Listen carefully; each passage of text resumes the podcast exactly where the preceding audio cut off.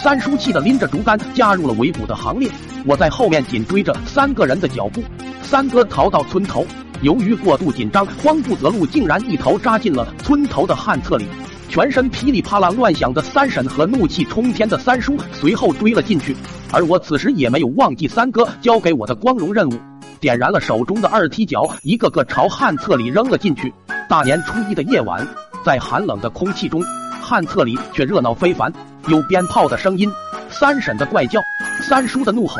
三哥的撕心裂肺的惨叫，还有二踢脚发出的声声巨响和炸起的屎尿崩到墙上声音，共同谱写着一曲大气磅礴的交响乐。鞭炮和二踢脚爆炸的火光一下一下的照亮了笼罩在旱厕上空的屎雾，